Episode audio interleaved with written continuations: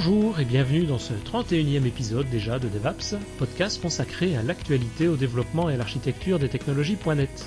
Comme d'habitude, je suis accompagné ben, de mes deux compères, hein, Christophe et Richard. Bonjour messieurs. Salut. Bonjour Christophe. Bonjour. En, en pleine forme Christophe. Plein d'énergie super pour développer. Ouais. Mais complètement, voilà, c'est vraiment la situation actuelle. Ah bah c'est bien. En, en plein dans tes développements et tu vas nous sortir des- un, un nouveau logiciel d'ici quelques jours, c'est ça? On va dire ça, mais en fait, comme mes élèves ils sont en stage et puis après c'est les vacances, putain, je peux développer à 4000%. J'adore. Ah bah voilà, ça c'est cool. Et de l'autre côté du micro, on a également Richard, qu'on a entendu. Bonjour Richard, ça va bien aussi? Oui, ça va bien. Euh, Moi aussi, c'est 4000%, mais euh, j'ai- j'aimerais bien que ce soit 10. Ah oui, ça, ça, ça, c'est l'autre inconvénient du pourcentage. Ouais. En plus, il y a des tordus qui me font courir dans le métro parce qu'ils veulent à tout prix enregistrer un podcast à 13h. Donc, euh, Qui ça, ça euh, Non. On comprend pas bien ça. Non, je sais pas. On va- Oui, t'as même pas pu prendre un café, tu nous as dit, c'est ça hein Ah ouais, là, je goût. ouais. maltraité. Tu es maltraité, moi. Je... Il faut Ouais. plaindre au syndicat ou je sais pas, mais il faut faire quelque chose. Et donc aujourd'hui, on va parler d'un sujet que tu vas nous décrire dans quelques, dans quelques instants, un sujet que tu connais bien. Est-ce que est-ce que c'est exact, je suppose? Oui, que je connais bien, que je connais bien. Pas, je suis pas non plus un expert dessus, mais euh, euh, là, on va parler aujourd'hui de- d'Angular avec euh, une approche euh, justement pour les pour les développeurs .NET euh, qui voudraient se mettre un petit peu en Angular, savoir ce que c'est. Donc c'est la, la découverte d'Angular, c'est pas une formation sur Angular, c'est vraiment une présentation. Et, et on va utiliser justement Visual Studio 2017 puisqu'il est tout neuf, tout propre. Euh, tout chaud et on va voir qu'on peut faire des choses assez, assez facilement avec. Et des choses extrêmement puissantes.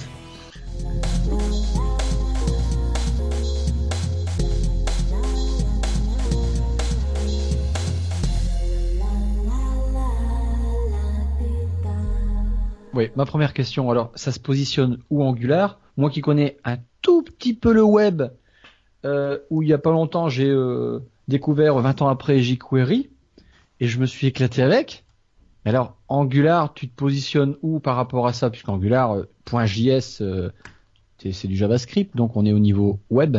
C'est ça. Qu'est-ce que c'est Angular? On va commencer par ça aussi, ouais. Et à quoi ça sert? Et à quoi ça sert? Oui, alors je, je vais, je vais reprendre euh, un petit peu l'historique du développement du web.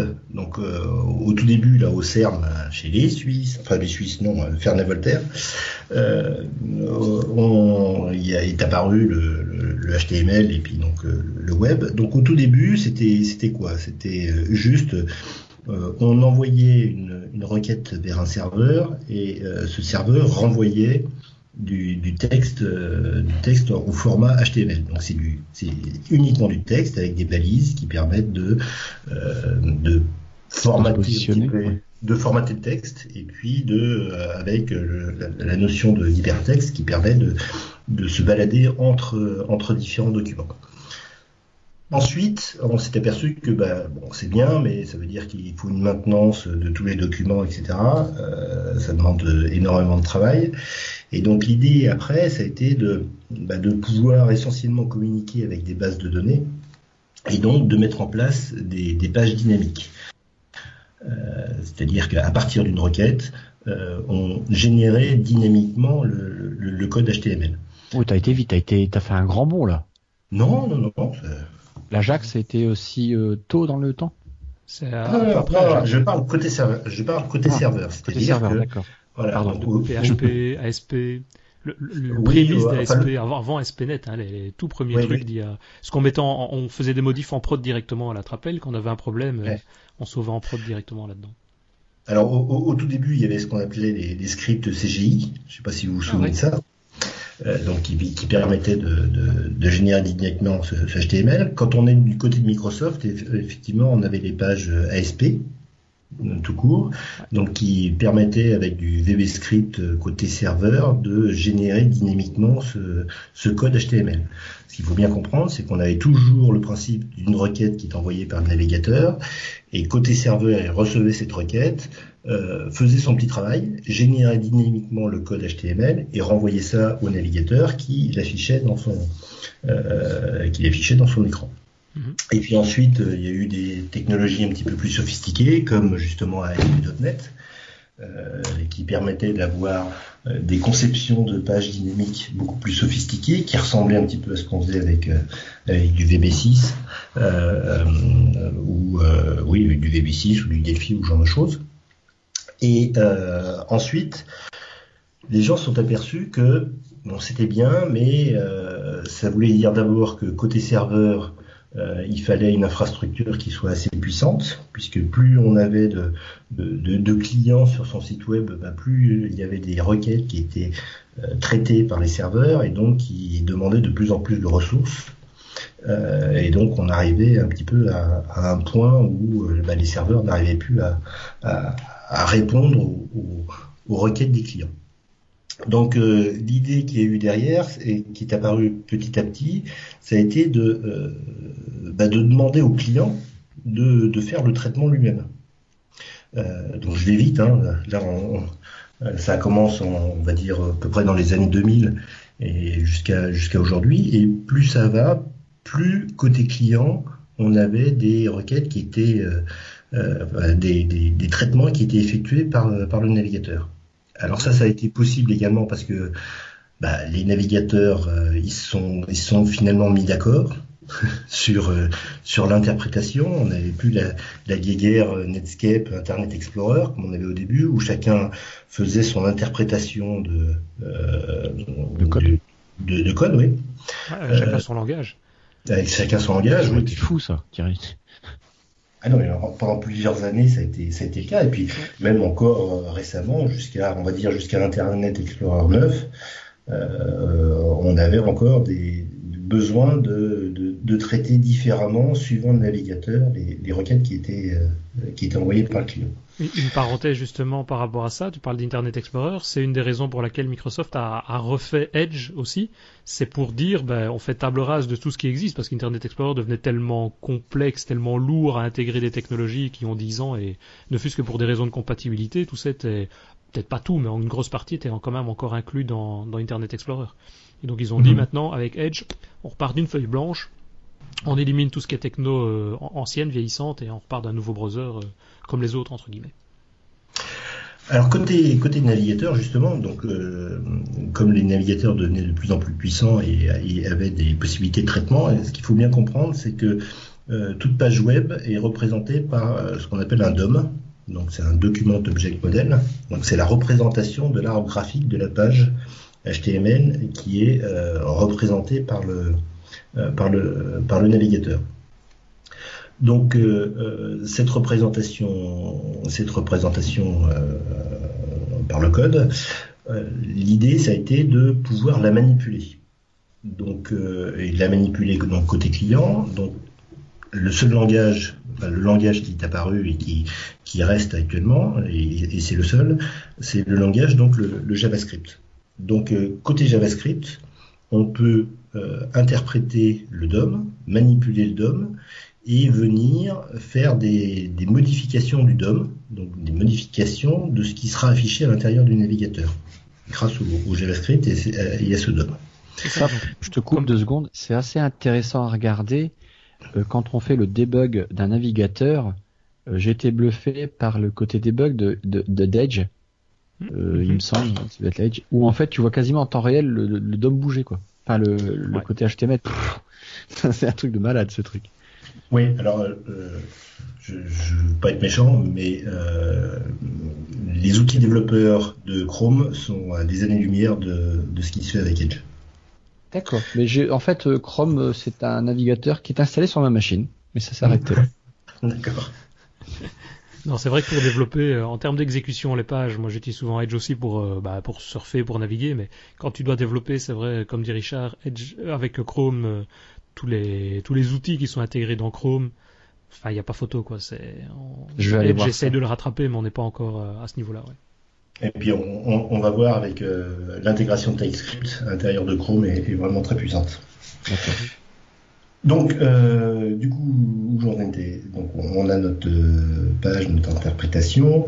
Euh, oui, donc on a une, représentation du, du, DOM qui est faite. Le problème, c'est que bah, cette représentation, elle est, elle est bien, mais euh, disons qu'elle est un petit peu, un petit peu complexe, un petit peu, un petit peu lourdingue, dire, pour pouvoir manipuler les différents objets qui sont à l'intérieur de notre page.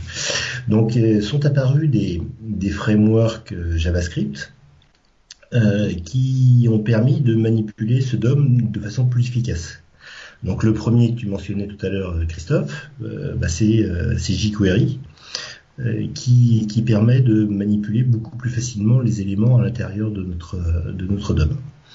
Euh, donc euh, c'était le premier, le premier framework c'est entre guillemets le, plus populaire euh, pour les développements web, donc qui permettent de faire des traitements qui sont assez, assez sophistiqués.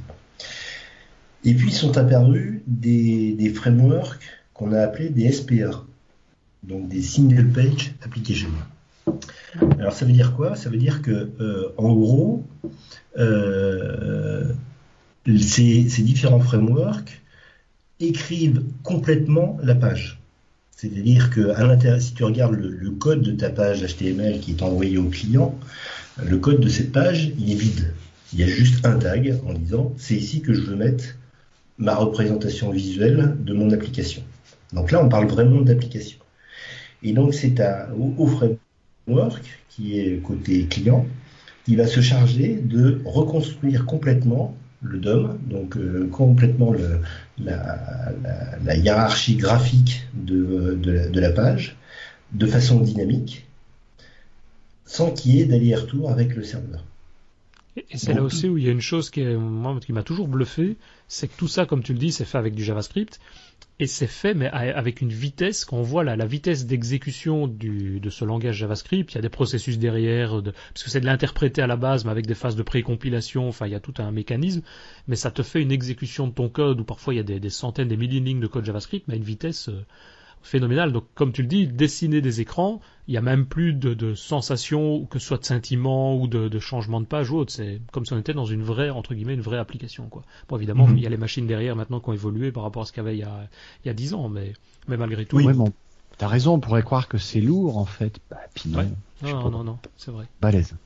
Et puis il y a aussi les, codes d'interprétation, les moteurs, les moteurs JavaScript des navigateurs qui ont, qui ont fortement évolué. Hein. Je ne sais pas si vous vous souvenez, mais il y, a, deux ans, il y avait une, une guéguerre euh, entre les différents navigateurs en disant euh, c'est moi qui vais le plus vite, non c'est moi, et puis après deux mois après c'est l'autre. Enfin, euh, notamment au, moment du lancement d'Edge, il y avait, il y avait un petit peu cette guéguerre.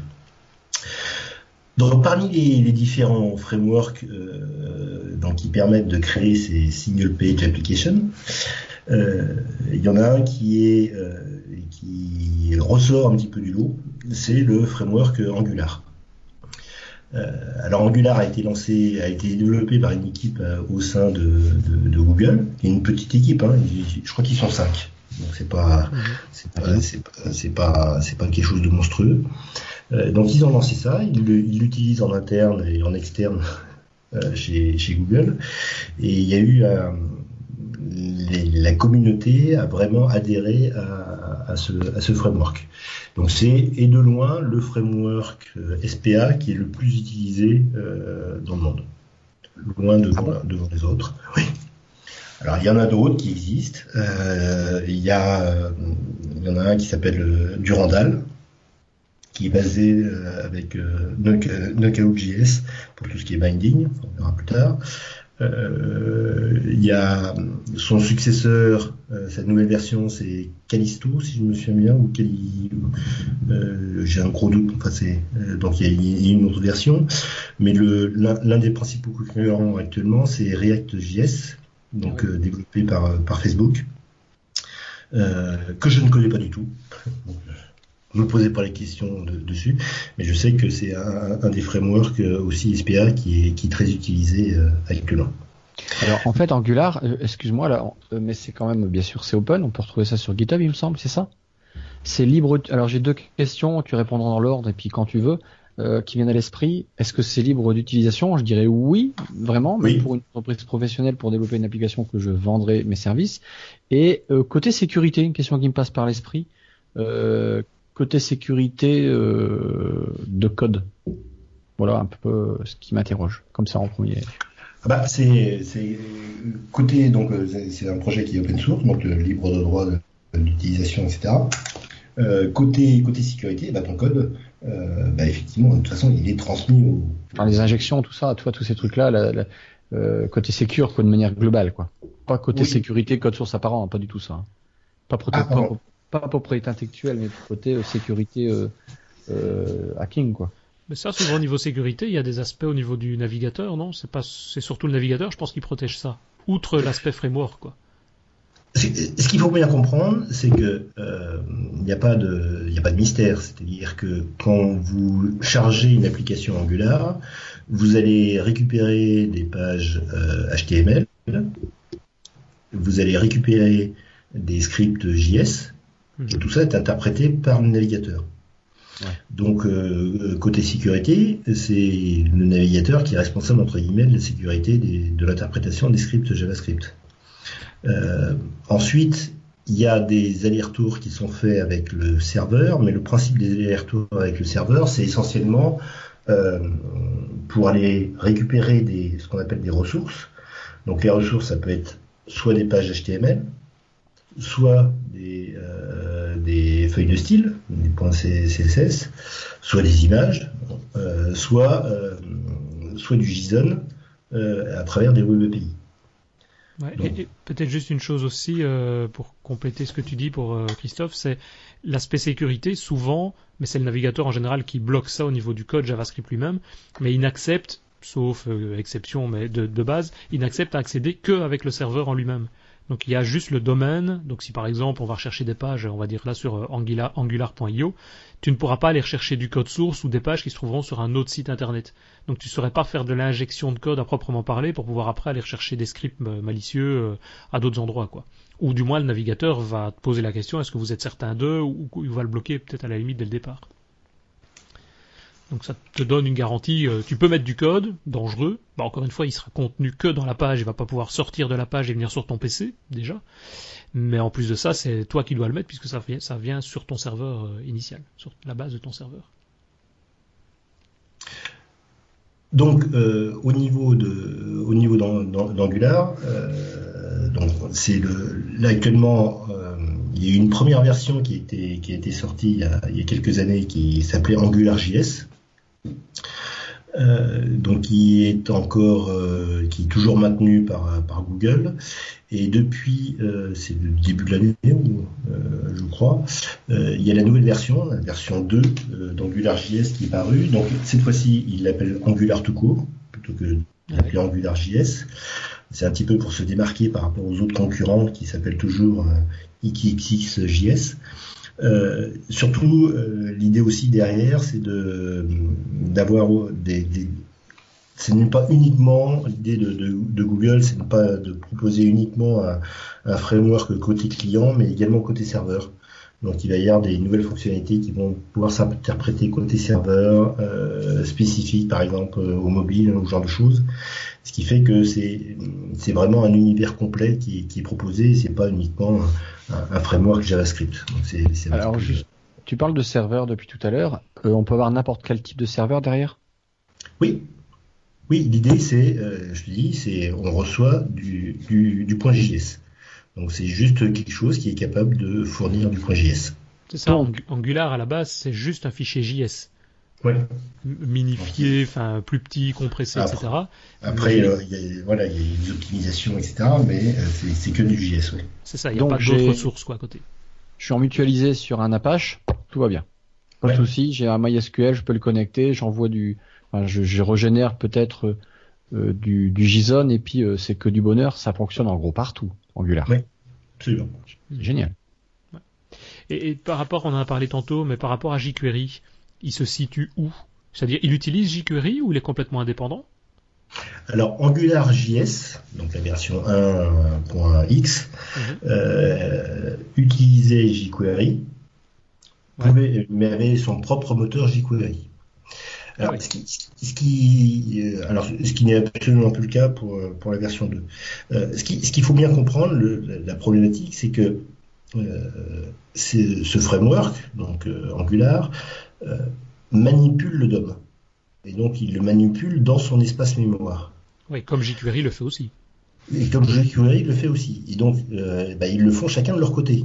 Donc il peut y avoir des problèmes d'incompatibilité, c'est-à-dire que le, le, code HTML généré par Angular peut être différent du code généré par jQuery, et donc il peut y avoir des problèmes d'incompatibilité. Donc il faut faire très attention quand on utilise euh, Angular avec euh, et, d'utiliser jQuery parce qu'on peut avoir des, bah, des, des, objets en mémoire qui existent dans l'un et pas dans l'autre. Mais les fonctionnalités de jQuery sont reprises à ce moment-là d'Angular? Style, dans jQuery, on a des, des sélecteurs pour retrouver des, des, balises sur base des noms, sur base des ID, des choses comme ça. On a les mêmes choses au niveau de d'Angular ou la logique est différente? Alors je vais te poser une question. Euh, euh, et là, en tant que développeur, euh, j'allais dire WF, parce que je, compare énormément Angular avec une approche XAML, une approche type MVVM. Mhm. quand tu développes une application MVVM sous, sous XAML, est-ce que tu utilises les ID de tes contrôles? Non, c'est vrai que ça c'est du binding. C'est du binding, complet, quoi. Donc, on bah, modifie les objets d'un côté et il se réaffiche de l'autre. Donc eh ben, Angular est dans cette logique-là, quoi.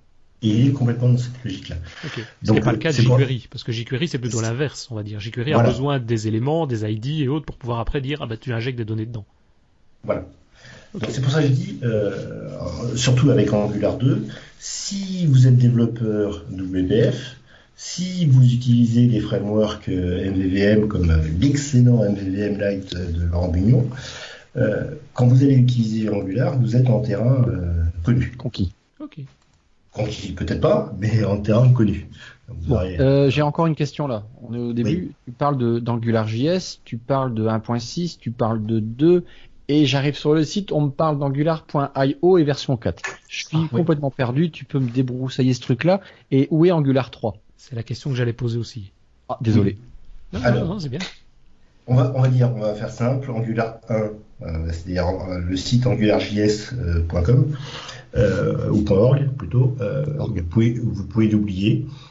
c'est la, la, version précédente d'Angular et sauf si vous avez déjà une application en AngularJS, si vous faites un nouveau développement, vous pouvez le mettre de côté. La nouvelle version, donc la version 2, c'est sur le site angular.io. Alors, on s'arrête là. Oui. Moi, j'étais sur angularjs.org. Les premiers tutos basiques, ajout des contrôles, ça m'a complètement bluffé. Euh, ça marche du feu de jeu, c'est génial. Il y a, voilà, ça, c'est épatant. Et puis là, en fait, euh, j'ai été voir sur angular.io. Euh, et eh ben, j'ai plus rien compris du tout. Je dis attends, il y a même comment je vais faire aller ça quoi? Le code, il est imbitable au niveau des tutos.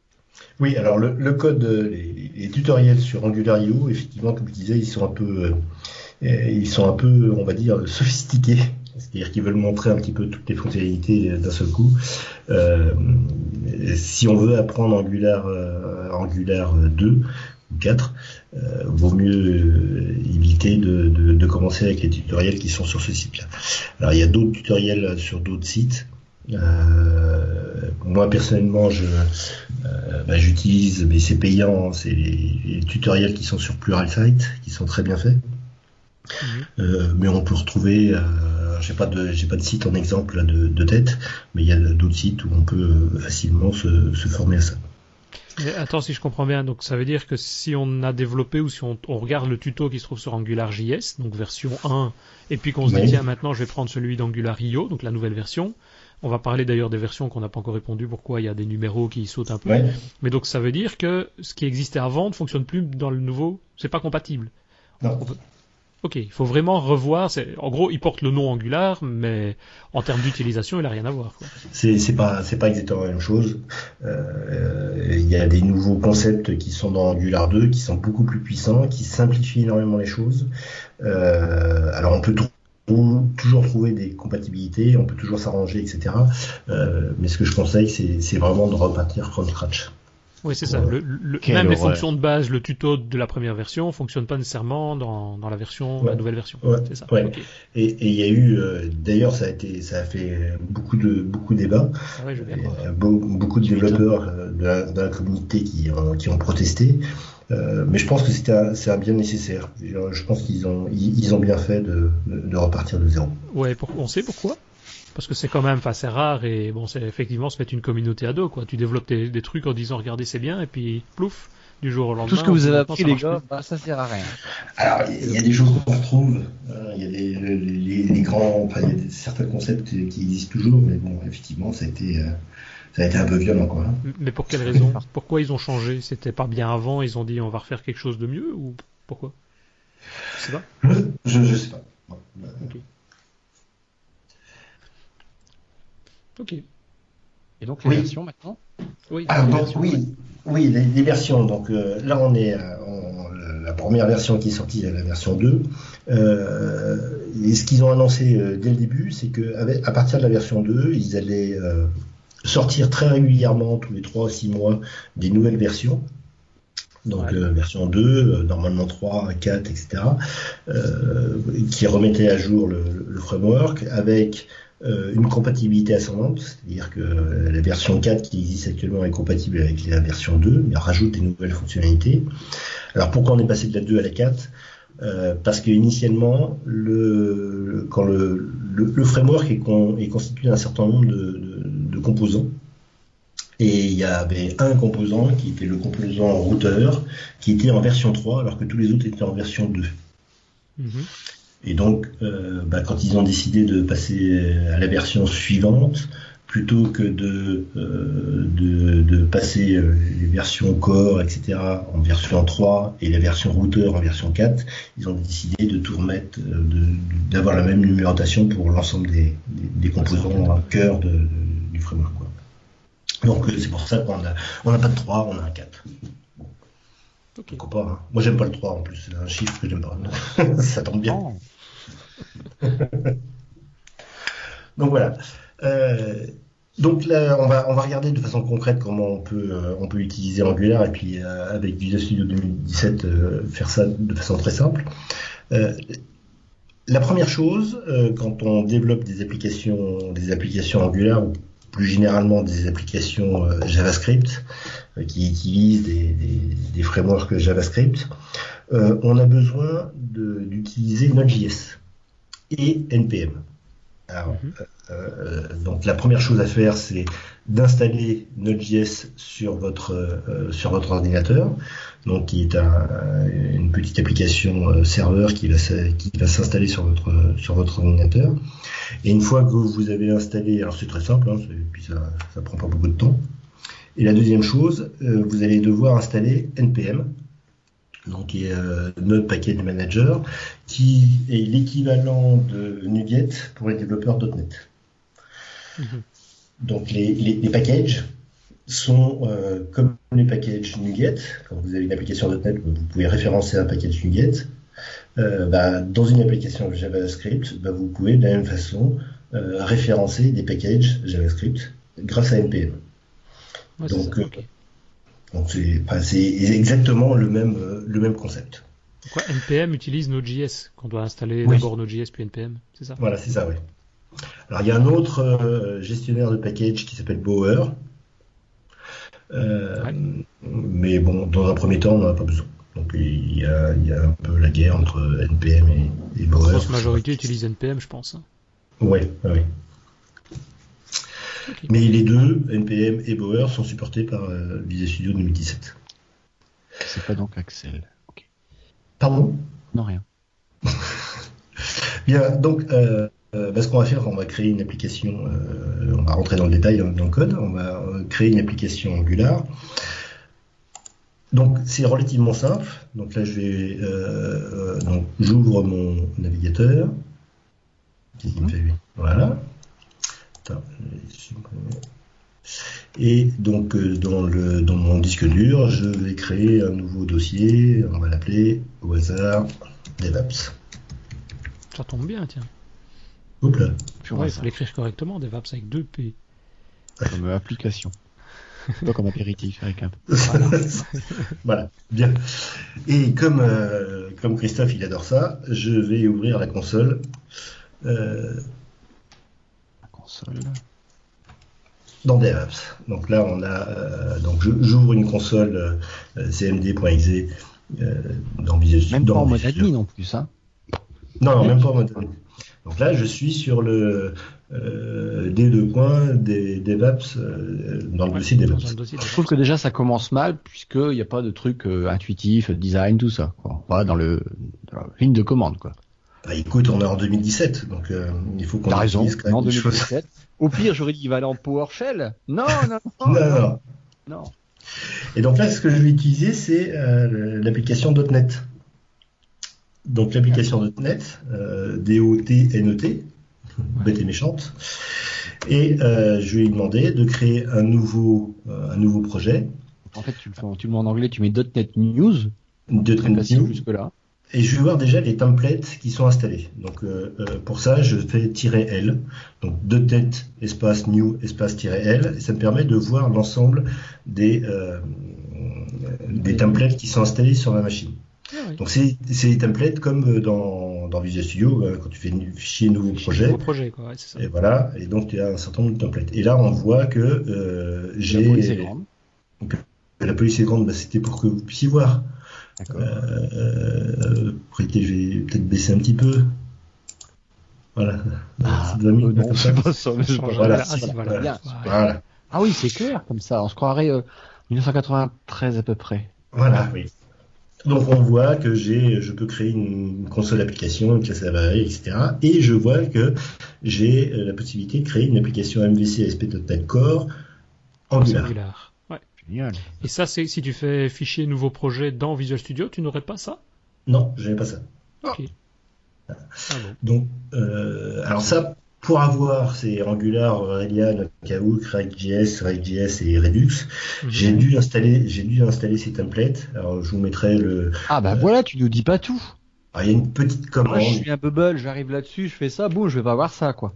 Ouais, non, il y a une, il y a une petite, euh, il y a une petite euh, commande qui est un petit peu euh, sophistiquée. Alors, je vais voir, je devrais la voir. Voilà, partager, parce que là, sinon, quelqu'un qui veut faire un step by step comme moi, et je vais encore passer 10 plombs, mais comment il a fait pour avoir ça Euh, où est-ce qu'il est?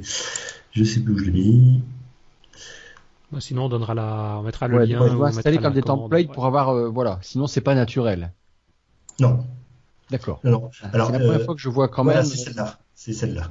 Oh, mais c'est très facile, mais pourquoi tu l'as pas dit tout de suite? Oui, là, faut- donc c'est .NET new-install microsoft.sp.NET Core.spa template 2.2. étoile.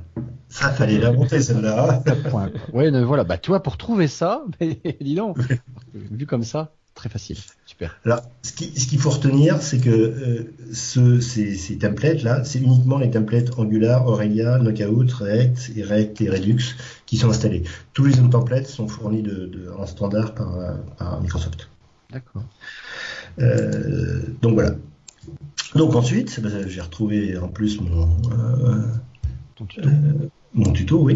Donc euh, la, la première chose que je vais faire, je vais faire un .NET, euh, donc euh, .NET New, on va dire de type Angular, donc Angular. Pour l'instant, il n'y a rien d'officiel. name qu'on a dans la liste en fait, voilà. Voilà. Et tiret N, et je vais l'appeler euh, DevOps. N comme au-dessus, on verrait que ça serait le nom de ton. Tu vas suivre le nom de ton projet que tu as inventé. Voilà, c'est ça, ouais. Je vérifie si c'est bon. Ouais, c'est bon. Donc voilà, hop, je fais Enter. Et alors là, Voilà, donc là, euh, il a mis une seconde euh, 4 pour Quatre. créer le, Acceptable. le projet. Et donc, si je regarde à l'intérieur de mon dossier, T'as un sous-dossier DevOps Oh, Web. j'ai un sous-dossier DevOps Web. Et dedans, je vois que euh, j'ai un certain nombre de bah, des fichiers JSON, j'ai des fichiers .cs, Ouais. programmes, startup, etc., qui, qui, qui sont là. et j'ai un contrôleur et un view. Oui, et donc si je regarde dans, euh, dans l'explorateur Windows, là on, on voit mieux un petit peu tout, tout ce qui est à l'intérieur. On voit qu'on a également du Webpack, donc on verra tout à l'heure à quoi ça correspond. Mhm. Euh, mais on a également le fichier .csproj qui a été créé. Ah, Donc là je pourrais l'ouvrir avec Visual Studio. ah. Mais Je Mais sais bon, pas ce que tu mais as fait. j'ai j'ai pas envie. Ça serait trop facile. Alors, continue. Non, non, mais non, je, je, je veux Il y a une montrer que ça surprise, on va dire. Ouais, on, veut, on veut montrer que ça poutre. Euh, donc la première, la, on a un projet, donc c'est un projet Visual Studio entre guillemets traditionnel, euh, projet Visual Studio, donc qui référence des packages NuGet, donc il va falloir qu'on restaure ces packages NuGet. Vous êtes d'accord avec moi? Mhm. Donc euh, la première chose que l'on va faire, donc on va demander à notre application .NET, donc .NET espace restore, qui va restaurer les packages NuGet. Je Donc comprends là, pas il- de restaurer. Pourquoi restaurer quelque chose? C'est quelque chose qui était parti avant? Bah, euh, t'es parti du vide. C'est-à-dire, tu as juste la référence, si je comprends bien, dans, je sais pas si c'est le Webpack, mais tu as la Ouais. référence dans ton dossier qui dit, voilà, je vais utiliser euh, euh, telle fonctionnalité. Donc, je sais pas ici, je suppose que c'est Angular, mais il y en a peut-être d'autres. Hmm, Et, et il va sur le site d'Angular, enfin, sur le site d'NPM, pour pouvoir ré- récupérer tout ça, c'est ça. hein Oui, restaurer, Non. oui. Bon, d'accord, ok. C'est restaurer uniquement là les packages. Voilà. Donc, euh, là, vous voyez, là, on- il a été interrogé euh, api.nuget.org pour récupérer les packages NuGet qui sont référencés dans l'application. En tout cas, pour l'instant, il fait bien le job. Voilà. Donc la deuxième chose, c'est que maintenant on était côté C Sharp, maintenant on va être côté JavaScript. Il va falloir que l'on récupère des scripts JavaScript qui sont référencés par l'application, donc Angular, System.js, enfin euh, tout ce genre de choses. Et pour ça, euh, bah, on a en ligne de commande, toujours pareil, on va utiliser euh, npm, donc on va faire un npm install. Donc qui va aller lire lui le fichier euh, package.json, qui est l'équivalent de, ce qu'il y avait pour, pour Nugget pour référencer l'en- l'ensemble de packages, mais côté, euh, côté JavaScript. Donc là, ça prend un petit peu plus de temps. On est dans l'univers JavaScript. hein. Là, je vais faire mon troll. On est dans l'univers JavaScript, donc ça va beaucoup plus lentement que dans l'univers .NET. Mais ça met, un, un certain temps. Donc ça récupère tout ça. Et surtout, donc on va, on va regarder qu'est-ce qu'il va nous faire. Donc euh, à l'intérieur, je regarde là les, dossiers de, de mon application. Il va nous créer un dossier qui s'appelle Node Module, dans lequel il va télécharger l'ensemble des librairies JavaScript dont il a besoin. Donc ça y est, il a, il a créé ce fichier Node Module. Je vais à l'intérieur. Donc dans un premier temps, il n'y a que un dossier .staging, donc euh, qui est un fichier temporaire de, de travail. Et là, il est en train de récupérer l'ensemble des scripts JavaScript dont il a besoin, donc euh, des scripts Angular, etc.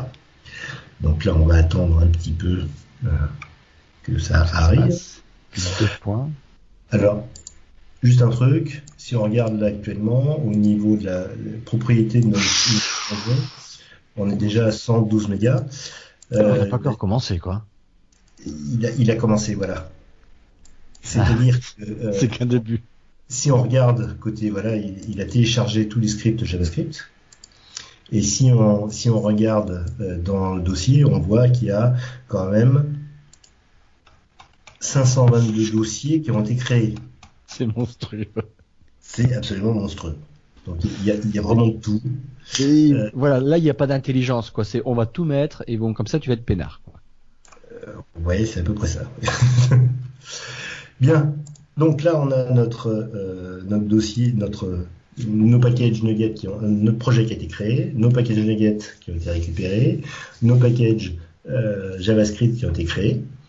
Et ben notre application est prête, on a fini. Donc euh, on va la faire. Euh, On code quand, là?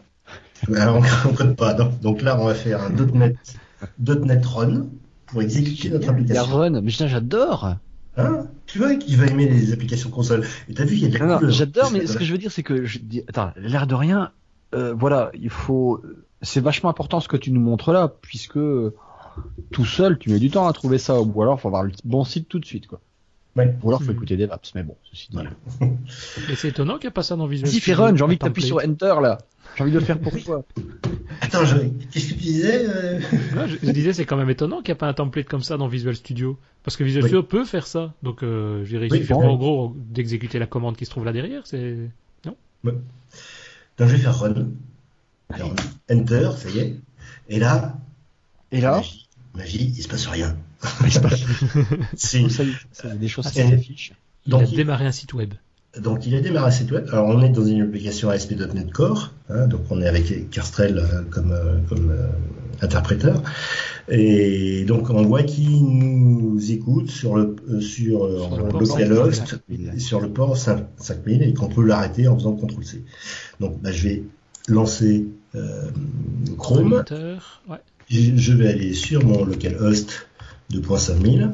Et on va voir qu'est-ce qu'il y a derrière. Alors, qu'est-ce qu'il y a derrière, justement? Qu'est-ce qu'il y a derrière? Et donc voilà, on a une petite. Oh, génial. Il y a une page Hello World. Ah, c'est excellent. Et donc, qui, euh, donc une, une application qui, qui est responsive. hein, si, si on regarde, euh, Il nous a bien, fait un... Ouais, c'est ça, il nous a fait un modèle. Ah, j'adore. Donc un modèle avec euh, trois points de menu, la page d'accueil, le... les compteurs, je sais pas ce que c'est. Et Mais dis donc, euh, il y a Bootstrap là-dedans? Oui, il y a Bootstrap là-dedans. D'accord. Ah oui, donc il utilise aussi, c'est pas vraiment un truc euh, vierge quoi, il utilise quand même Ouais. des, des autres frameworks derrière, euh, Oui, alors, Bootstrap dont tu parles ici et des choses comme ça pour euh, ah ouais pour le rendu, le rendu graphique. Voilà. Alors, ce qui- ce qu'il faut, ce qu'il faut bien voir, c'est que bon, mis à part Bootstrap, euh, l'application qui est, qui est fournie est vraiment, euh, c'est vraiment un point de départ. C'est-à-dire que euh, si vous avez une application qui n'a pas du tout cet aspect visuel, euh, C'est mort. euh, non, justement, au contraire, il y a très peu de fichiers à supprimer. Vous savez quels fichiers qui sont à supprimer, ils sont facilement identifiables et vous pouvez repartir de zéro, mais vous avez quand même toute l'infrastructure qui est mise en place et qui est, ça. euh, Toi tu conseilles quand même de travailler avec ça, même si on veut pas Voilà. avoir un ruban noir qui apparaît à gauche et, Absolument. et ces trois icônes là quoi. Ouais, ok. Voilà, ça, ça, ça prend ça prend 10 secondes pour les supprimer et mettre en place euh, bah, la, j'allais dire la navigation que vous voulez quoi. Si vous voulez Ouais, une ouais. navigation en haut, ce genre de choses, et puis si vous voulez pas de bootstrap. Mais c'est- euh, contrairement, j'allais dire au au, au- template qui était fourni avec euh, ASP.NET dans les versions précédentes, ou pour repartir de zéro, c'était pas évident parce qu'on on avait tout un tas de références euh, qui étaient qui étaient rajoutées dans les projets et que dont on n'avait pas forcément besoin. Mhm. Euh, là, c'est très facile pour, euh, pour revenir en arrière. Il faut juste avoir la ligne des commandes pour pouvoir arriver à, à cette étape là. Voilà. Donc une fois qu'on a fait ça, donc on, on- on est tout content. Donc euh, là, je vais je vais l'arrêter. Là, on voit que également au niveau de la console, euh, toutes les requêtes qui sont exécutées sur le serveur sont, sont loguées dans la dans la console. Donc on voit ce qui se passe. Quoi. Mhm. Donc là, je vais l'arrêter. Voilà. Et donc, je vais fermer ma fenêtre, ma- mon application console, comme ça, euh, Christophe, il sera content. On va revenir à, à Visual Studio et Voilà. ce sera, Ouais, là, sera plus- un peu plus sympa, quoi. À propos, tu conseilles, parce qu'il y en a beaucoup qui travaillent avec Visual Studio Code, donc l'autre éditeur euh, multiplateforme de Microsoft. Tu Ouais. conseilles plutôt quoi? Enfin, ou t'as déjà essayé Visual Studio Code pour ça? Oui, oui, oui, oui. Euh, euh, Visual Studio Code, c'est si on veut faire que euh, si on veut faire que de l'Angular, c'est très bien. C'est ça. Euh, à partir du moment où T'appelles quoi que de l'Angular? C'est que du web Ou bien. Pas, pas de C Sharp, tu veux dire? C'est ça Voilà, voilà, ouais. Ouais, ok. C'est-à-dire que si la, la, la partie, à, pa- à partir du moment où on va faire du, du, du back-office, Mhm. c'est-à-dire par exemple le développement des web API ou ce genre de choses, Visual Studio euh, est, est- est largement supérieur à, à VS Code. Pour Euh, l'aspect back-office, mais pour l'aspect Angular, dans Visual Studio, pas code, mais dans Visual Studio normal, ça marche aussi bien, quoi. Oh oui, oui. Et puis en plus avec Visual Studio 2017, là, ça, ça, ça marche bien. Ça dépote. Donc, euh, je vais ouvrir mon, euh, mon projet, ouvrir mon projet, donc mon CS Proj euh, que j'ai créé. Hop, je Comment je l'ai appelé? DevOps. Banane. DevOps Web. Voilà. J'ouvre mon projet.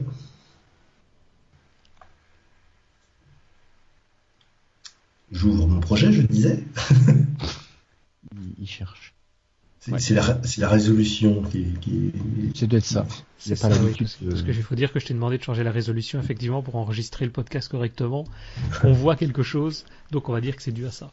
Mais ça, c'est vrai que c'est une remarque, ça, parce que j'utilise, moi, euh, Visual Studio 2017, ben, en gros, depuis qu'il est sorti, de manière euh, productive, donc euh, sur des, des vrais projets. Et je sais pas si tu as remarqué la même chose, mais je trouve que de temps en temps, il y a des aspects un peu plus de lenteur que 2015 faisait. Il y a beaucoup plus de fonctionnalités, ça on en a Oui. déjà parlé, mais de temps en temps, on dirait qu'il ralentit sur, ben, Oui, entre guillemets, des il- bêtises comme ça. Il freeze de temps en temps. Ouais, c'est oui. ça. Ouais, j'ai Ouais. ça aussi. Ok. Faut attendre la version 2. La 1.1. Bien, donc là on a euh, donc on a le projet qui est- qui apparaît. Donc alors, juste un petit truc justement, je vais enregistrer la, euh, la solution tout de suite. Mhm. Hop, je vais la rouvrir. C'est un petit bug que j'ai repéré. Hop. Pourquoi il n'y a pas de solution? Il n'y a que le fichier projet, le CS Proj, c'est ça? Il n'y a, que- oui, il y a que le CS Proj. qui est, créé. Ok.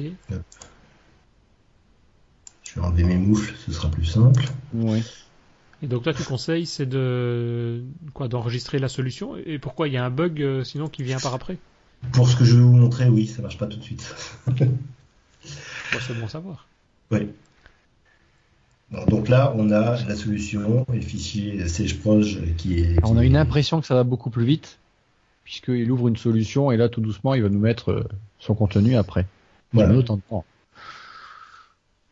Voilà, Oh, mais c'est charge. Plus joli Voilà. comme ça. Voilà. Donc, c'est, on a, on a notre application qui est, qui est chargée. Donc, je vais lancer mon application. Et plutôt que de faire F5, je vais faire CTRL F5. Et c'est quoi la différence? Euh, c'est-à-dire que euh, là, je suis pas en mode, euh, je suis pas en mode debug, mais ça lance quand même l'application. Le, le- le gros avantage, vous allez le voir, c'est que euh, justement, je peux continuer à travailler comme on est sur, on va, on va aller travailler sur les fichiers JavaScript et les fichiers HTML. On peut travailler sur ces fichiers, les modifier euh, En debug.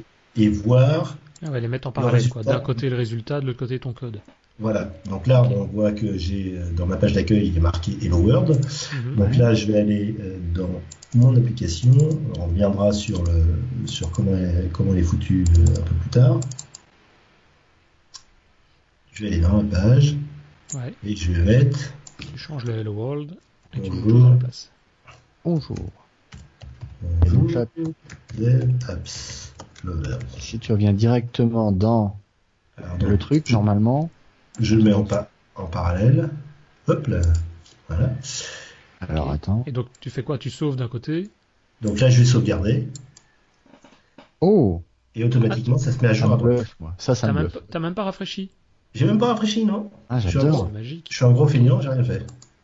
Putain, c'est Donc euh, là ici, là on peut, on peut virer un peu tout là, et on voit tout de suite ce que ça donne. Donc c'est Ah, extrêmement pratique. Mais ça, Euh, le, le fait que le tu ne rafraîchisses même pas, c'est qui, qui, qui est-ce qui fait ça? C'est Visual Studio ou bien c'est Angular qui gère ça? C'est euh, c'est entre Angular et Chrome. Non, Ok. entre Angular et Chrome. Entre Visual Studio et Chrome. Et Chrome, oui, c'est ça. C'est parce qu'on utilise Chrome que ça fait ce, que ça ce fonctionnement-là, quoi. Attends, attends, attends, attends. Si tu utilises Edge, ça marcherait pas? Non. Si, si, si, pardon. Si, si, Ah si, bon? si, si, si, non. Bon?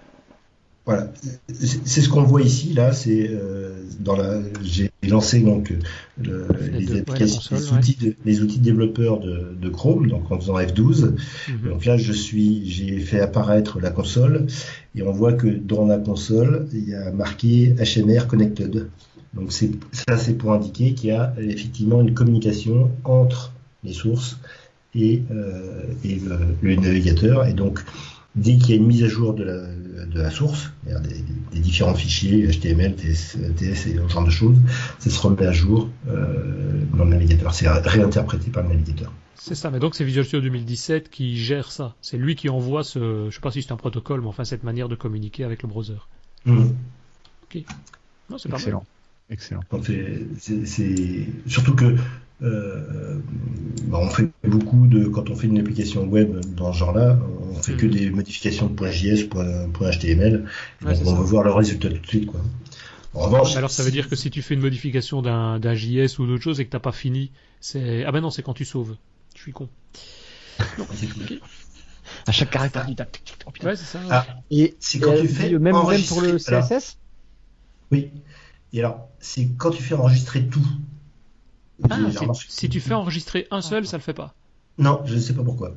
Alors, il n'y a aucune raison. Mais... euh, Ah bah si, c'est bien, parce que moi souvent, c'est un peu là-dessus, j'ai souvent plusieurs fichiers, JavaScript ou Type- TypeScript à, gérer, et donc on peut les sauver, euh, c'est plutôt un réflexe, moi, CTRL S, CTRL S, mais il faut faire enregistrer tout, tout pour arriver à avoir le résultat de l'autre côté.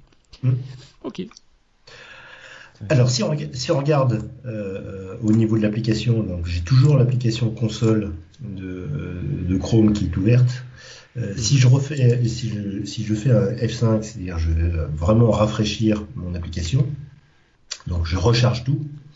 Donc on va voir que euh, au niveau des sources qui sont téléchargées, euh, on voit que euh, bah, on n'a pas grand-chose. On a juste euh, les, le fichier qui est dans Client App qui contient le, ah non pardon c'est dans Network voilà Euh, si on regarde dans, dans, Network, on voit quels sont les fichiers qui sont téléchargés. Donc on a euh, une requête qui a été faite vers la page Home. Mhm. Euh, et, il nous, et il y a une requête qui est faite également vers un fichier CSS, un fichier JavaScript, enfin deux, deux fichiers JavaScript, et en Ouais. gros. C'est tout. Euh, Qu'est-ce donc- que c'est que le Webpack? Ça, je connais pas moi. Oui, non, là c'est plus pour du débugage. D'accord. C'est le, le HMR là, si tu te souviens, c'est ce qu'on voit ici. Donc Ouais, euh, je vois, genre, c'est pour, faire les- console, ouais. c'est pour faire les échanges. D'accord. C'est que pour ça? Ouais. D'accord. Ce qu'on remarque quand même, c'est que mon Ah oui, fichier. JavaScript euh, vendor.js, il fait quand même 1 méga 2. Ah ouais. Pour du web, euh, c'est c'est pas petit. Pas hein. mal. hein. Oui. Et Et donc, c'est quoi celui-là, le vendor JS alors le vendor.js, qu'est-ce qu'il y a à l'intérieur? Eh ben, Il y a euh, tout votre code JavaScript. C'est-à-dire tout le code Angular, tout le code des différents composants que vous avez référencés dans votre application, Ok. tout, tout le code euh, JavaScript que vous avez tapé. Euh, tout ça, c'est minifié en un seul, enfin c'est regroupé en un seul fichier euh, qui s'appelle donc vendor.js. Ah bon? Et ça, c'est Visual Studio qui génère ce fichier-là alors? Alors c'est pas Visual Studio, c'est des outils comme euh, c'est l'outil Webpack qui a été intégré dans notre solution. C'est étonnant euh, que voilà, ils intègrent tout dans un, un seul fichier JS euh, parce que lui, il est- du coup, il est lourd à charger.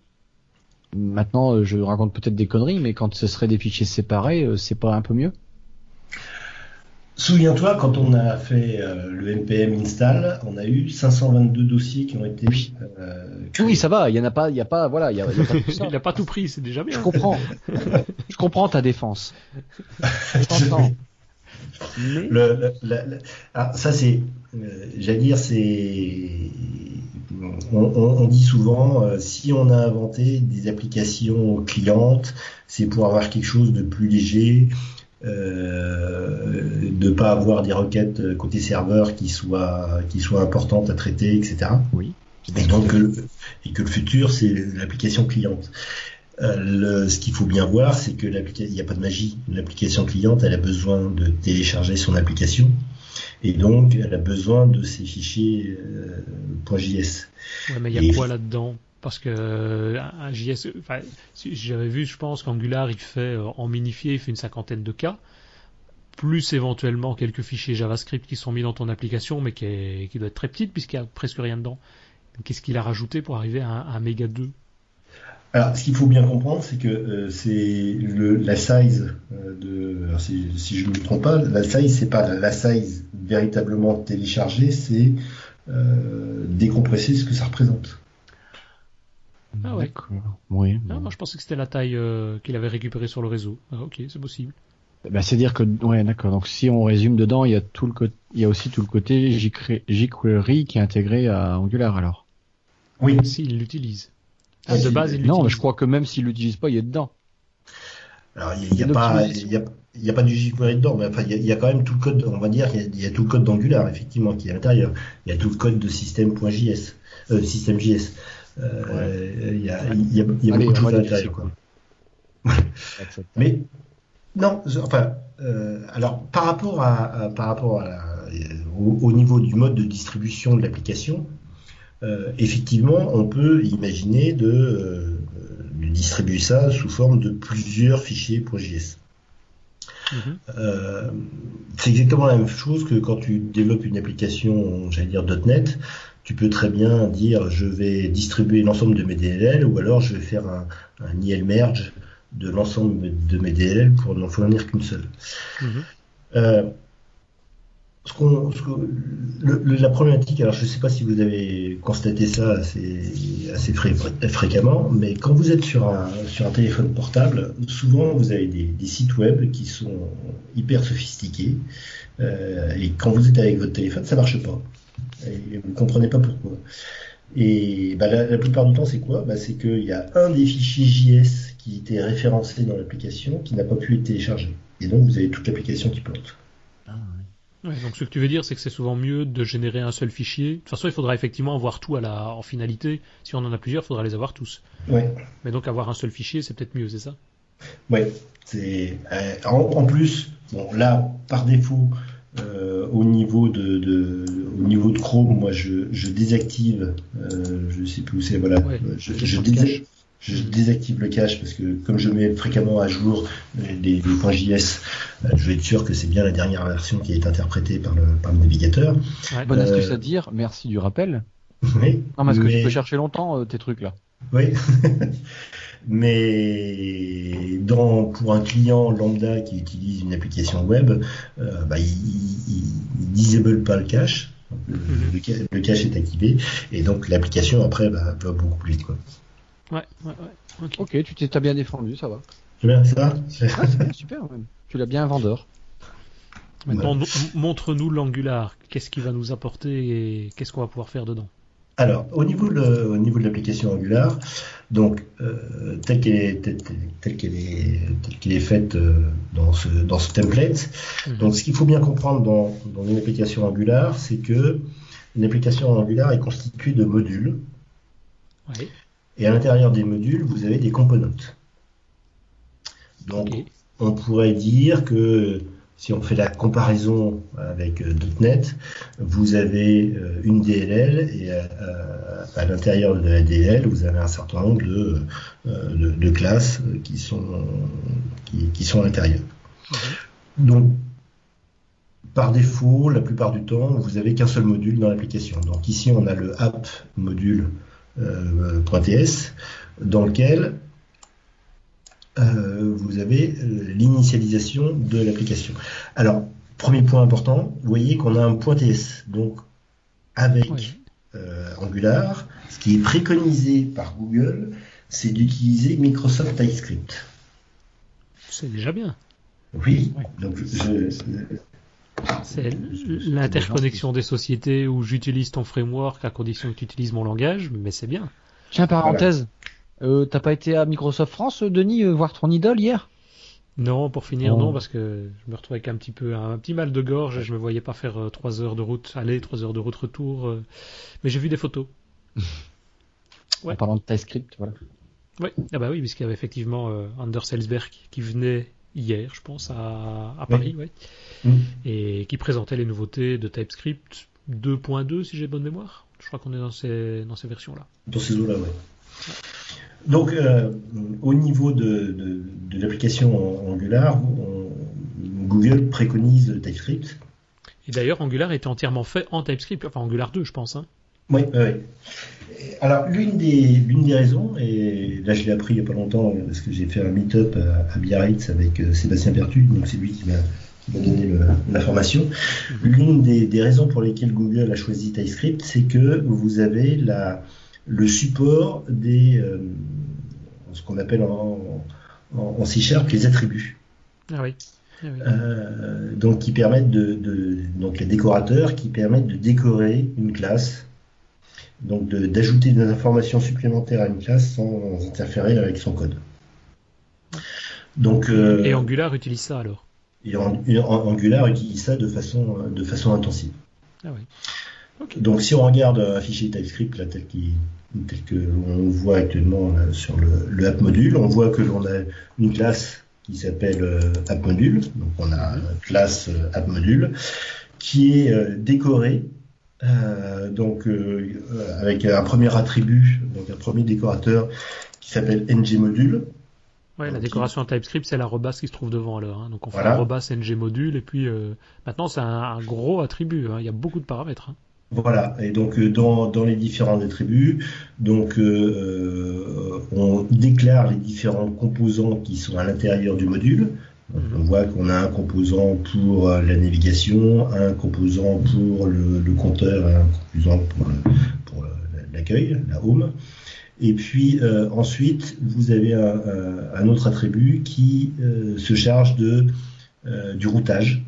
Donc de dire, bah, quand on veut aller à, dans la page euh, slash, euh, slash home, on va aller utiliser tel composant. Ah Quand, on, ok. quand on veut utiliser, euh, on veut afficher la page counter, on va utiliser le composant euh, counter component. Et, ça, c'est, on est d'accord que c'est du code TypeScript, donc il va générer du JavaScript derrière, et donc l'exécution va se faire côté client.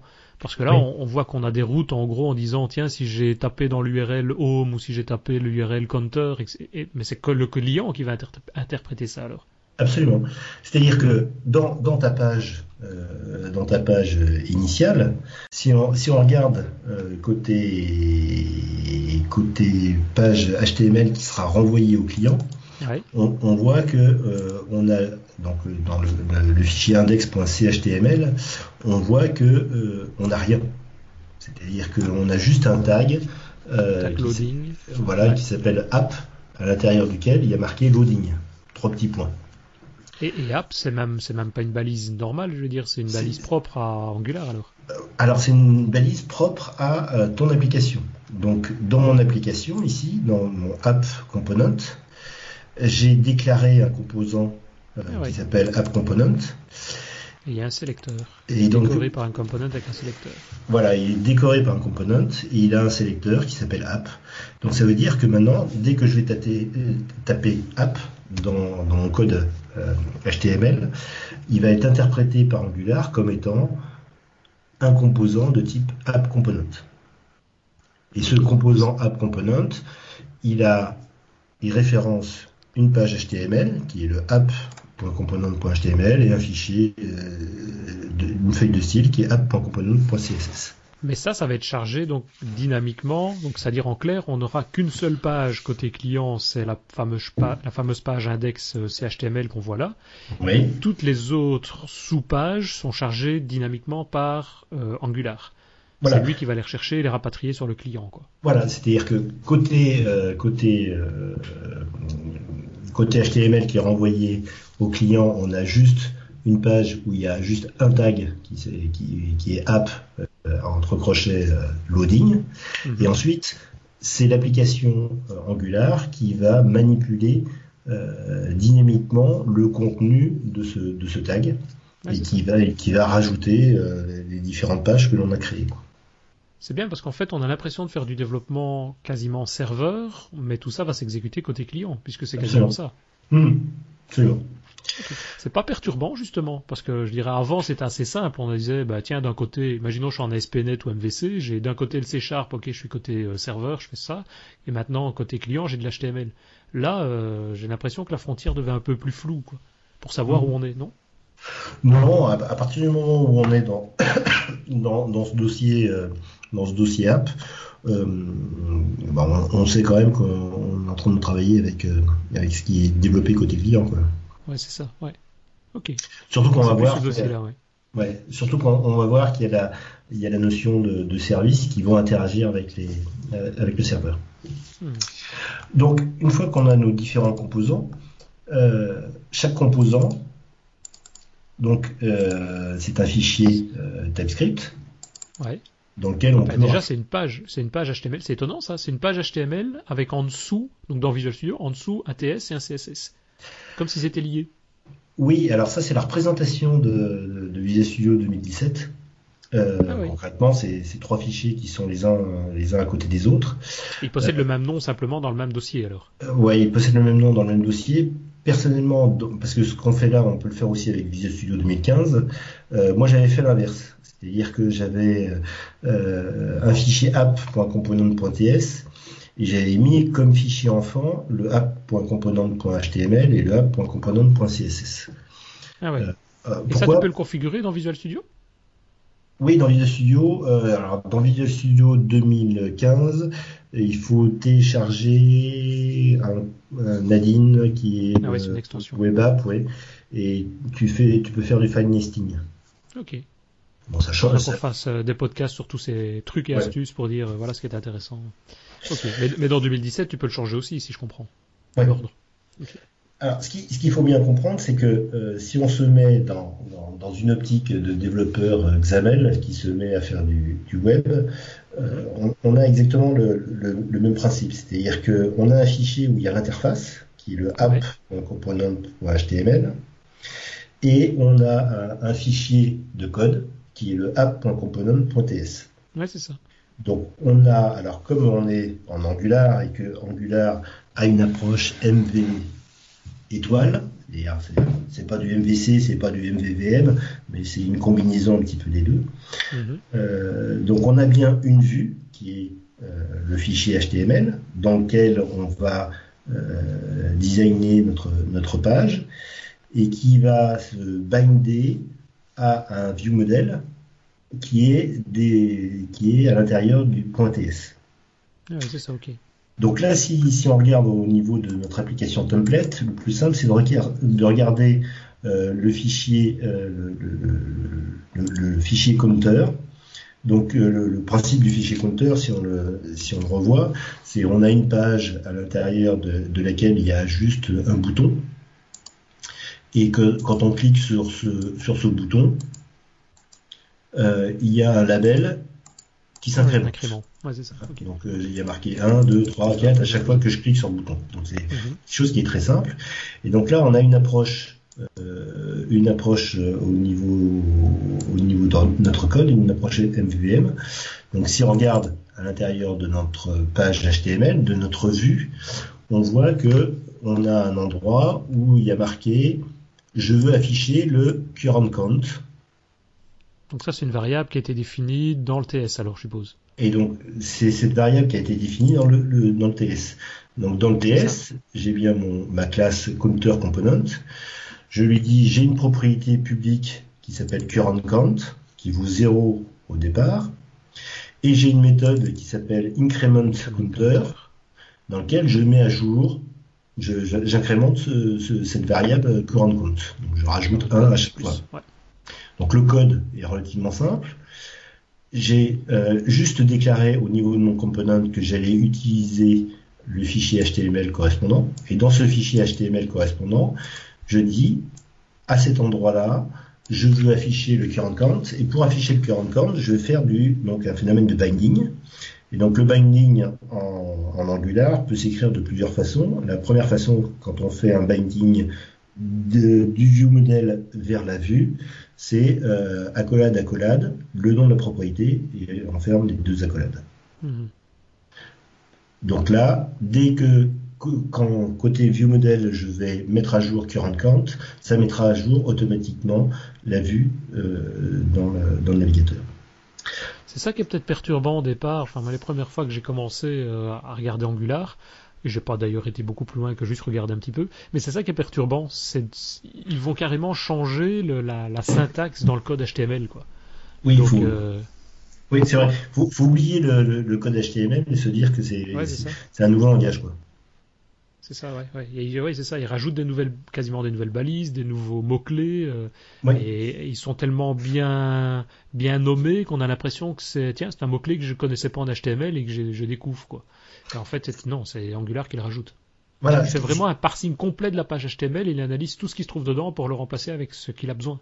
Voilà, ce qu'il ce qui, ce faut bien comprendre, c'est que euh, c'est, euh, on est dans l'espace mémoire d'Angular. De la même façon que euh, j'allais dire, dans une, dans une application WPF ou XAML, on peut créer des nouveaux, des nouveaux contrôles. On peut créer des, des, des user control. Bah, les user control, ils ont un nouveau tag. Ouais, ouais, ouais. Et donc on rajoute un nouveau tag. Là, c'est exactement la même chose. On crée un nouveau composant. Ce nouveau composant, on dit, il a un nouveau tag, donc c'est avec l'attribut euh, sélecteur, et donc on peut rajouter, à partir de là, on peut rajouter ce nouveau sélecteur, ce nouveau composant à l'intérieur d'une autre page. Donc c'est exactement le même principe, on a vraiment une correspondance qui est, euh, qui, qui avec Angular 2, j'insiste, euh, est, est, est, vraiment, enfin c'est vraiment comparable quoi, comme approche. Donc là on a vu le binding de la vue de, du view model vers la vue, donc avec accolade, accolade, current count. On a également euh, un binding qui est de la vue vers, euh, vers le view model. Euh, et donc là, c'est essentiellement pour les événements. Ouais. Hein, donc euh, là, par exemple, pour le bouton, quand on clique sur le bouton, on dit je veux que quand on clique sur le bouton, la méthode increment counter qui est dans mon view model soit appelée. Donc pour cela, je dis entre parenthèses clic égale increment counter. Donc appelle-moi la méthode increment counter. Et le entre parenthèses clic, le mot-clé clic, c'est parce que eux l'ont défini et t'en as une liste de mots-clés possibles ou bien tu c'est parce que ça, ça, correspond. Ça, correspond au DOM, euh, enfin au, au DOM. Euh, au clic du bouton classique quoi. Voilà, c'est ça. Et, et, donc tu peux avoir n'importe quel, tous les événements qui existent en, en web, en HTML, sont à ce moment-là disponibles avec le. Absolument. Avec Angular. Quoi. Ouais. Donc tu, tu, fais vraiment ce que tu veux. Alors si tu veux en plus euh, euh, récupérer des, alors là je, je, rentre un petit peu dans le détail, mais si tu veux récupérer des, des informations qui sont dans l'événement, par exemple quand tu fais un mouse up ou un mouse down, Ouais. tu peux récupérer la position du, du, du curseur. Mhm. Et donc dans ces cas-là, tu, tu, dans l'appel de la méthode, tu rajoutes le dollar event. Bon, ça faut, Ah faut ouais, savoir. Ouais. C'est ça- il y a des petites astuces. Mais enfin, c'est vrai que déjà, avec ce qui est mis là comme exemple, ça répond à, je dirais, 90% des cas, on est, on est dedans, Ouais. quoi. ouais, 90 pour les Belges. Comment 90. c'est- 90. Ouais, 90 tout seul, c'est bon. Là qui se m'a parlé français le Denis. Bah ouais. J'espère. Donc vous voyez, être. vous voyez que c'est c'est relativement simple. Si ici je, je, je peux rajouter une propriété euh, publique euh, Toto, euh, je déclare de, de type string qui est égal à coucou. Mhm. Donc je peux déclarer une variable, euh, une propriété, et donc je peux l'utiliser ici et euh, refaire du, du binding en disant je veux afficher ma, ma propriété Toto. C'est plaisant quand même, je trouve en fait, finalement. Ouais, c'est ça, c'est ça, c'est cool ça. Et, et maintenant, le binding est, enfin, ce qu'on a en WPF, c'est-à-dire est two-way. C'est-à-dire, euh, tu fais une modif d'un côté, tu modifies ta propriété, automatiquement c'est rafraîchi sur l'écran. Alors, le- la syntaxe, c'est comme ça. C'est-à-dire qu'il faut mettre, euh, alors c'est crochet, entre parenthèses, le nom de la propriété, fermer la parenthèse, fermer le crochet. Et comment, celle que tu avais utilisée au-dessus, c'était double, double crochet. Double crochet ouvrant, le nom de ta variable, double crochet fermant. Alors attends, on va se mettre d'accord. Ça, c'est quoi ça pour toi Euh, non, non, pardon, ah, double accolade. Voilà. Double, double accolade, le nom de la Ouais. propriété, fermer les double accolades. Ça, c'est pour un binding du view model vers la view. Ok. Quand tu veux faire un binding de la view vers le view model, c'est entre parenthèses le nom. C'est ça. Quand tu veux Ah oui, faire ok. Il se base vraiment sur des conventions de ce type-là pour. euh, Voilà. ça, il faut le savoir. Ouais, quand tu veux faire un binding bidirectionnel, c'est Ouais. crochet, parenthèse, nom de la propriété, fermer la parenthèse, fermer le crochet. Ouais, c'est ça. Ok. C'est juste une syntaxe à apprendre. Ouais, hein. c'est juste une syntaxe à maîtriser, mais c'est vrai que il y a intérêt à la connaître au départ. Quoi. Ouais, ouais, bon, c'est- euh, après, on peut avoir des bindings qui sont un petit peu plus sophistiqués, euh, notamment pour euh, pour les pour des pour des attributs. Enfin, bon, je, je vais pas rentrer là-dedans, c'est c'est ça à rien pour l'instant. Donc euh, ça, ça nous permet. Donc on, on- voit que le, le principe c'est exactement la, la prochaine VVM, hein, c'est-à-dire que vous avez bien votre code, euh, alors pas votre code C-sharp, mais votre code TypeScript, dans lequel vous allez mettre euh, vos différentes propriétés, vos différentes méthodes, et ensuite dans votre code HTML, vous allez binder tout ça avec votre view model. Donc c'est extrêmement simple. Euh, c'est en- c'est encore plus simple et c'est beaucoup plus clean justement que Angular 1 euh, parce que c'est l'approche était un petit peu plus compliquée avec euh, avec Angular 1. Euh, là, c'est vraiment très simple. Et si vous avez fait du MVVM avec UWP ou avec euh, WPF, vous savez faire des Euh, je trouve que ce que tu nous as montré là, c'est vachement plus simple en parlant de MVVM. Ouais, c'est vrai. Vachement C'est plus vrai simple. Là, là, c'est compréhensible tout de suite. Alors que MVVM, au bout d'un an, tu maîtrises bien, mais là, tu comprends en trois secondes, quoi. Ouais. Ou alors c'est à force. Merci. Ce sera 10 dollars. Non, non, sincèrement, sincèrement, c'est super facile en fait. Tu sais, si Ah ouais, moi je comprends, c'est que c'est super facile, hein, sinon. Alors la dernière chose. Juste une question, parce que là tu parles, donc c'est un exemple effectivement simple, tu parles d'Angular JS, donc version 1 et, et 2. Au niveau d'utilisation, ça fonctionne sur n'importe quel navigateur? Ou bien il y a, je suppose qu'il y a des restrictions, je prends un IE2, ça va pas marcher, donc je vais dire, euh, parce que il me semble que j'avais vu qu'Angular JS, il fallait IE9, et puis bah, Chrome, Firefox, et là en général les mises à jour sont plus, sont plus fréquentes, plus récentes. Mais est-ce que tu sais s'il y a des, des obligations d'avoir un navigateur récent, en clair? Est-ce Euh, qu'on je- doit avoir telle version? Je crois que pour euh, Internet Explorer, parce que c'est pour lui que se pose le problème, je crois que c'est à partir de la version 9. C'est à vérifier. Angular 2 Oui. Ok. Ouais, ben Ouais. ça va. Ouais. En général, IE9. euh, Ouais, Bon, qui a en encore des clients, maintenant. Si, moi je connais des clients qui sont Ah, encore en merde. IE6 pour d'autres raisons, mais Ah oui, Ah, souvent pas. Ce qu'il faut, bien comprendre, c'est que donc là, on est en train de d'écrire en TypeScript.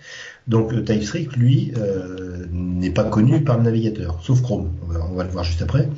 Euh, en revanche, donc le principe de TypeScript, c'est de euh, Alors, les gens disent que c'est un compilateur, pour moi c'est un traducteur, mais c'est de la sémantique. Voilà. Donc euh, ça convertit votre fichier euh, .ts en fichier .js. Et euh, vous pouvez dans Visual Studio, enfin, vous pouvez configurer votre votre compilateur TypeScript avec le fichier tsconfig.json. Et donc c'est là où vous pouvez dire je veux je veux cibler ah avec MaxScript 5, avec Script 6 ou ce genre de choses quoi. Bon, c'est pas forcément obligé d'aller là-dedans, mais ça existe quoi. Voilà. L'avantage du, alors, ce qu'il faut bien comprendre, c'est que l'avantage du template là, c'est que tout ça, ça vous le fait automatiquement. Alors que si vous le faites à la main, je peux vous garantir que c'est. Ouais, c'est ça. C'est quand même pas mal de petits détails partout. Putain, ouais, ah ouais. C'est extrêmement compliqué. Juste pour euh, ceux qui nous écoutent, si jamais vous voulez savoir ce que c'est TypeScript, puisqu'on en parle, on avait fait avec euh, avec Christophe à l'époque un podcast, c'était il y a longtemps maintenant, en septembre 2015, je vois. Donc, euh, donc ça n'a plus rien à voir avec maintenant. Parce que bah, les bases sont là, mais c'est vrai que TypeScript évolue. Donc, euh, et on n'avait pas été très loin non plus. On avait juste vu les concepts de base. Mais pour celui qui veut s'initier à ça, ben, ça. donne une première vue. Quoi. Alors la dernière chose, euh, je voulais montrer euh, avec avec Angular, c'est que là donc on, a vu la notion de, de, de component, la notion de, de, de vue. il y a une autre notion qui est également importante, qui est la notion de service. Alors le principe du, service, bah, c'est euh, bah, comme euh, comme pour du développement C Sharp, c'est de mettre en place une euh, une classe qui va offrir un certain nombre de services qui peut être consommé par les différents view modèles. L'exemple typique, c'est un service qui va aller, qui se charge d'aller interroger une web API pour récupérer des données côté serveur et, donc de euh, d'exposer ces données euh, pour le pour le client, donc pour le vieux modèle. Donc, donc là, tu parles de services qui vont s'exécuter sur le serveur alors? Non, qui toujours qui vont s'exécuter côté client. Côté client, mais qui, comment ils vont attaquer le serveur? Comment ils vont aller récupérer les données serveur? Alors justement, là je vais alors je vais recharger une, nouvelle application qui est exactement qui, qui est exactement la même, hein. euh, sauf qu'il y a cette notion de service.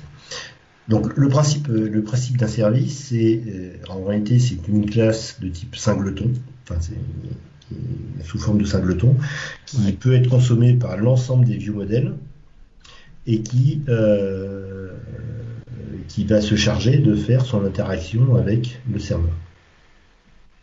Donc là, c'est dans une classe C Sharp là. Non, là je suis toujours dans une classe euh, une classe TypeScript. Non, ce qu'on voit à l'écran, c'est du C Sharp. Voilà. Ah. Donc ce qu'on voit maintenant, ça c'est du TypeScript. Ok. Donc c'est une classe, voilà. Tu as une classe euh, catégorie service. Donc j'ai une euh, classe catégorie service qui va se charger d'appeler euh, l'URL API slash catégorie. Ouais, ok. Donc qui fait un HTTP GET, qui renvoie une requête de type GET vers l'URL API euh, slash catégorie. On récupère le JSON qui est renvoyé par l'API euh, l'API de, de, notre back-office et on traduit ce, ce JSON dans un objet qui est de type e-catégorie. C'est ça, on a créé une interface e-catégorie pour récupérer ça. Maintenant, toute cette communication, parce que ici on, on voit il y a un objet qui s'appelle HTTP, mais cet objet HTTP, il vient aussi d'Angular C'est lui qui fournit cet objet-là? Oui, alors là, on, le voit au niveau de, notre, de notre code. On voit qu'on a, fait un, on a fait un import. Donc, un import, c'est pour dire je veux référencer euh, l'objet HTTP euh, qui est à l'intérieur de euh, Angular slash HTTP. en gros, on écrit import accolade HTTP, euh, fermez la collade, from angular slash HTTP. C'est une syntaxe euh, bien particulière qui est utilisée par euh, SystemJS pour charger dynamiquement ces fichiers Angular, enfin, ces fichiers JS mhm. et donc savoir à quoi correspond le, la classe HTTP. Quoi. Donc cette classe HTTP qui est à l'intérieur d'Angular, bah, les méthodes get, put, delete, euh, de la même manière, pour ceux qui connaissent jQuery, c'est des communications Ajax Voilà. Euh, et ça se fait de la même manière que jQuery le faisait. C'est ça. Voilà.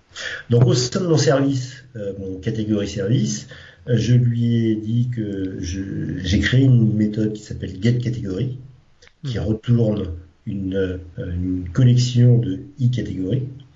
Et donc à l'intérieur de mon application, bah, je peux utiliser, je peux référencer ce service.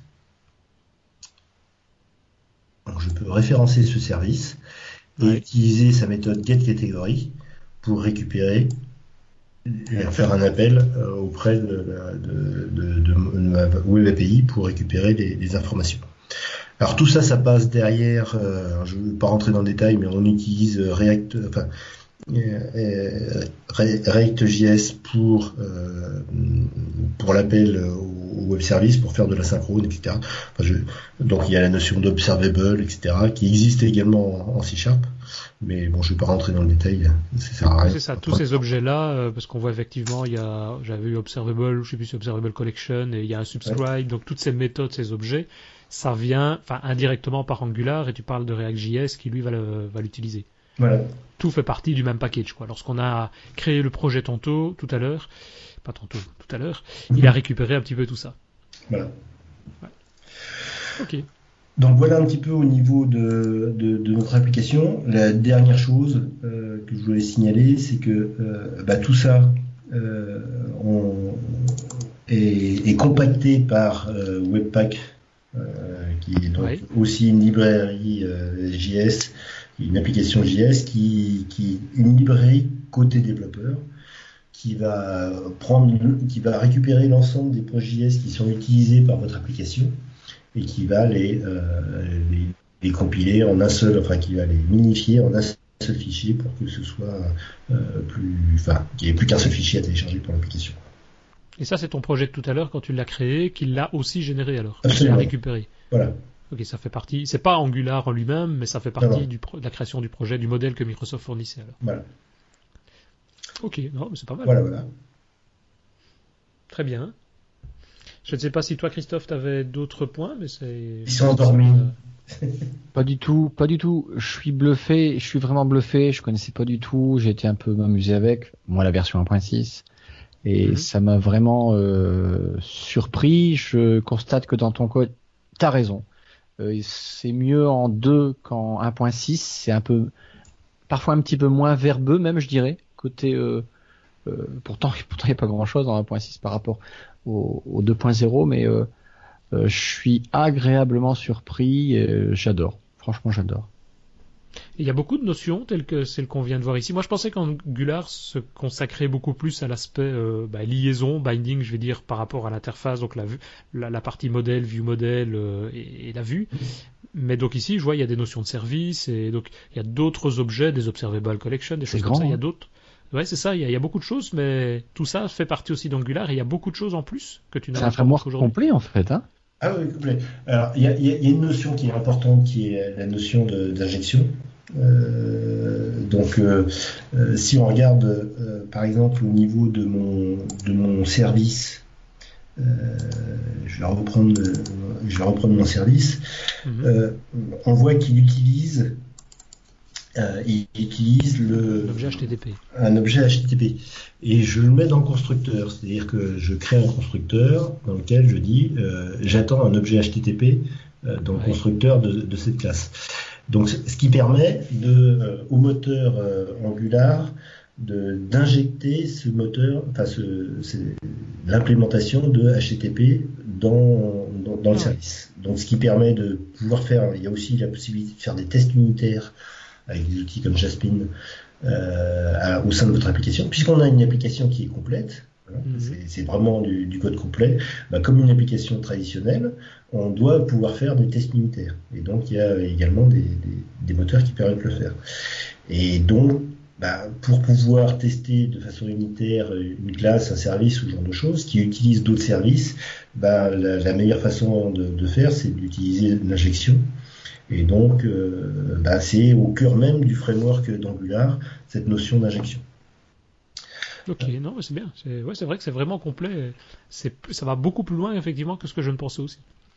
C'est intéressant. Alors après, vous avez également la, notion de, de, pipe. Alors la notion de pipe, euh, ça permet de... De pipe en français?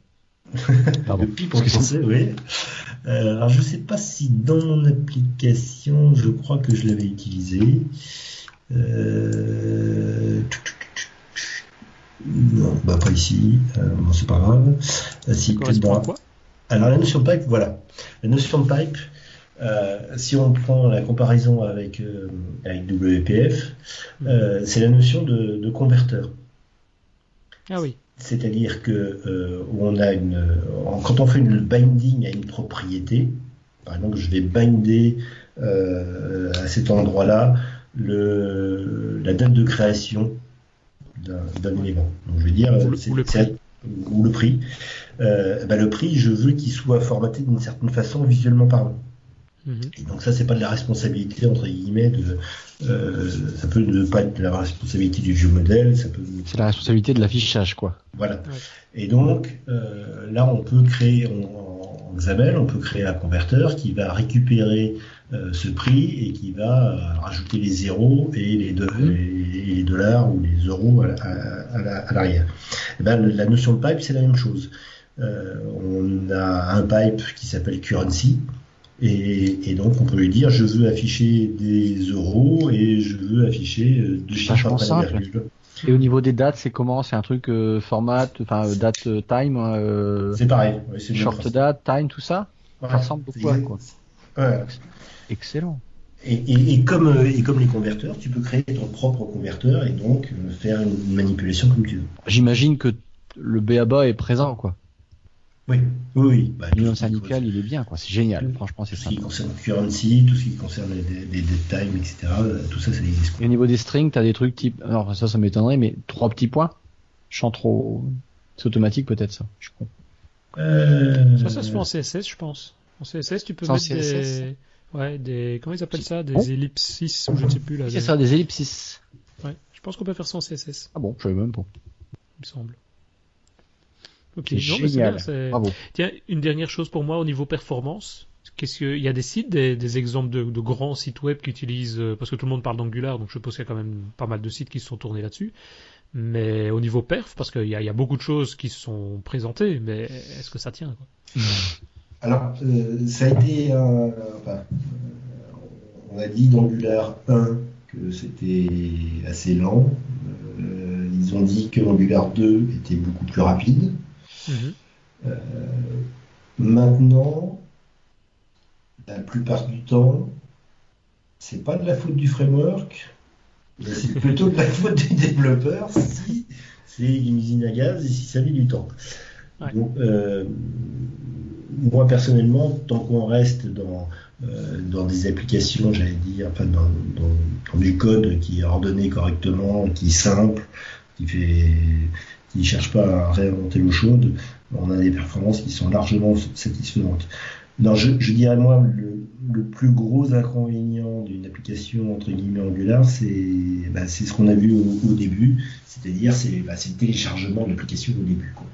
Ça, euh, les, commandes à déjà les connaître et puis euh, à télécharger tout ce qu'il faut pour mettre tout en place. Quoi. Voilà. Tes commandes, ça serait bien qu'on les mette dans le, le poste de. Dans le poste, ouais. Ouais. Du... tout à fait. De l'épisode, parce que je trouve qu'elles sont fondamentales. Sans mhm. ça, on, on démarre, euh, mais avec du mal.